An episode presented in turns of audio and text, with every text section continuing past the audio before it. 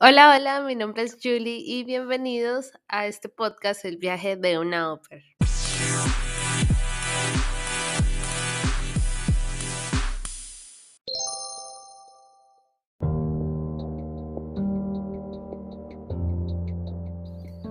Hola, hola, mi nombre es Julie y bienvenidos a este podcast El viaje de una ópera.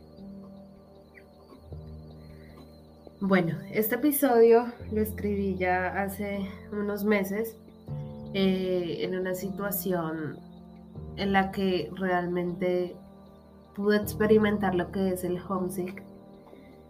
Y por eso eh, este episodio va dedicado a todas esas personas que han estado y que están lejos de casa, que saben que se siente y aún así que es tan difícil de explicar esa parte en donde tu corazón pertenece a dos lugares diferentes y sea el, lugar que sea, siempre te vas a sentir incompleto porque una parte va a complementar a la otra. Así que eh, gracias por quedarse a escucharme, gracias a todas las personas que siempre me han apoyado y hoy les quiero compartir esto. Han pasado ya muchos meses desde que decidí dejar mi país, mi primera vez tan lejos de casa, mi primera vez en que no tengo una fecha de regreso, en donde le dejé a Dios mi rumbo, en donde lo único que hago es pedirle a Dios que todo me salga bien. Ha sido la primera vez en el país de mis sueños, en la ciudad de mis sueños, aprendiendo un nuevo idioma, con incontables lágrimas de estar esperando un reencuentro con todo lo que dejé en mi país, con todo lo que amo. Y es que nadie nos puede describir o explicar todo lo que se siente y todas las situaciones que vivimos. A veces vemos cómo se nos empieza a hundir el barco y otras veces nos sentimos cómo podemos volar tan libres y estamos en un proceso de reconstrucción continuo en donde vamos creciendo, vamos cambiando y para llegar hasta donde estamos tuvimos que quebrarnos muchas veces y pedirle a Dios nuevas fuerzas para poder continuar algunas veces.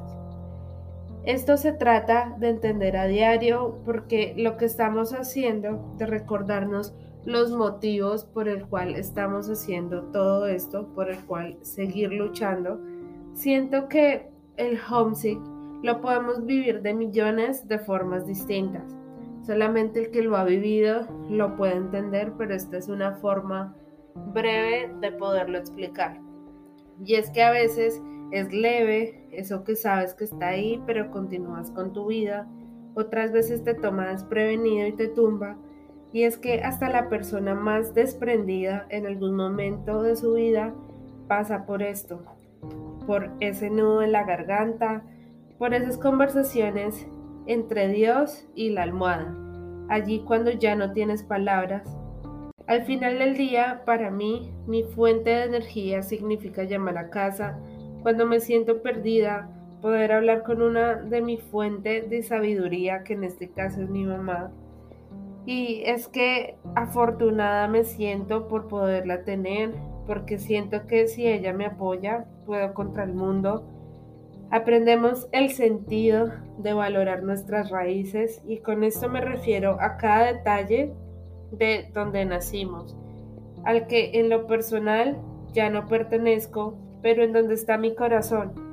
Creo que ya no existe una forma más honesta de escribir este episodio, si no es viviéndolo, sintiéndolo en carne propia, y aunque puede sonar muy triste, lo que escribo desde la nostalgia, desde todo lo que extraño, desde mi propia carne, de no saber qué hago la mitad del tiempo, de estar confundida, pero con el corazón lleno de sueños, de metas que cada día me impulsan a seguir, a recordar a todo lo que dejé atrás por estar aquí, con todas las fuerzas de mi corazón, de cada día estar agradecida con Dios por las oportunidades que tengo y las que han de venir, que otros no las tienen, por todas las personas buenas que se me han cruzado en el camino y las que no también me han enseñado, por las caídas y las levantadas, y porque por primera vez en mi vida estoy aprendiendo a conocer a mí misma sin filtros y aunque a veces no entiendo de qué se trata la vida, puedo ver que gracias a la vida y al ser más precioso de mi vida que ha estado en las buenas y en las malas, Dios, cada día se escribe un nuevo rumbo, un nuevo destino, un nuevo capítulo en mi historia y en donde puedo compartirlo con ustedes, que siempre me escuchan y me llenan el corazón. Hoy no les puedo decir si algún día el homesick se va, pero sí les puedo decir que hay días buenos y hay días malos. Y en los momentos más oscuros, que es cuando tomamos los pedacitos de nuestro corazón, los unimos como podemos y nos levantamos y nos volvemos a levantar más fuertes, más valientes, más guerreros, más imparables que nunca.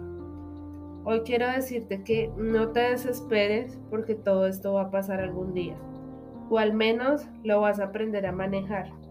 Abraza este proceso, conéctate más con los tuyos, ámalos y recárgate de energía para que puedas cumplir con todo lo que quieres. Todo lo bueno requiere sacrificios y lo más importante, nunca pierdas la fe.